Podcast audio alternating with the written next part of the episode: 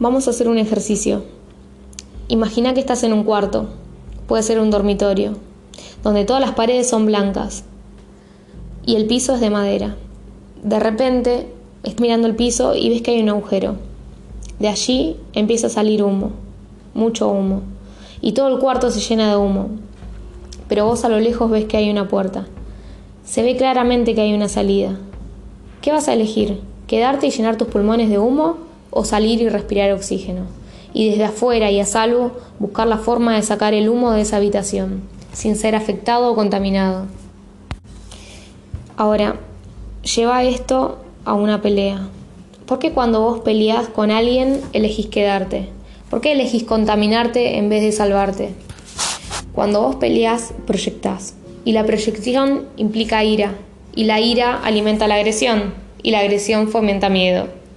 Cuando hay miedo no hay amor, porque los dos están en veredas opuestas. Si vos elegís el camino del amor, del amor propio, el miedo va a desaparecer. Entonces la ira también va a desaparecer, porque la ira es desencadenada por el miedo. Y el miedo y el amor juntos no pueden coexistir. Entonces si vos elegís el amor, vas a elegir respirar el oxígeno.